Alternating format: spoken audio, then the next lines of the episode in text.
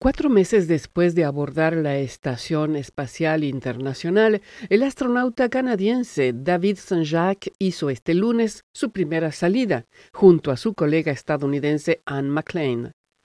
Olivier Hernández es director del Planetarium Río Tinto en Montreal.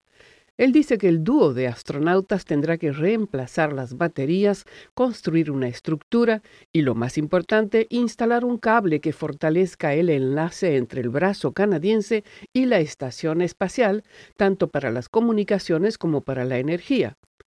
Olivier Hernández explica que el ejercicio no es rutinario. Il y quand même un risque.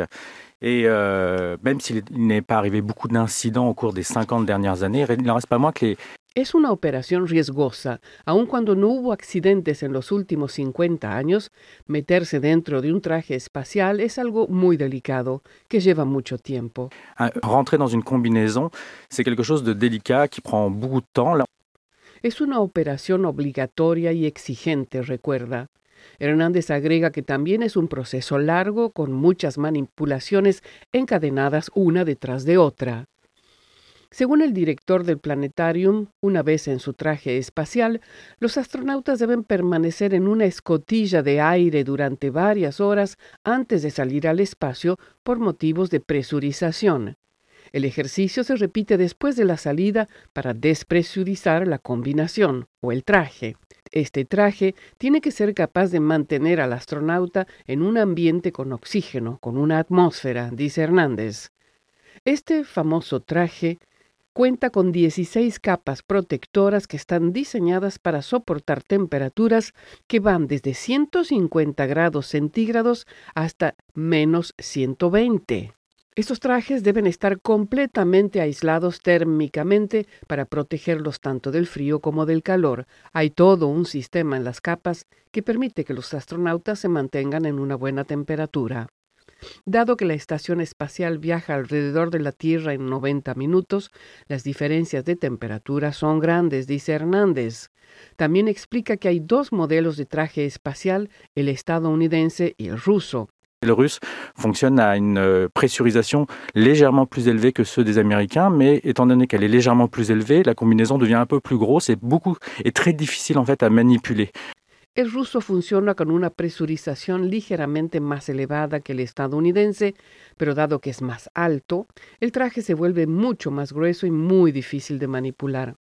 Entonces los trajes rusos son muy delicados para manipular, mientras que los estadounidenses funcionan a una más baja presurización, un 30% menos que la terrestre, y son más fáciles de manipular.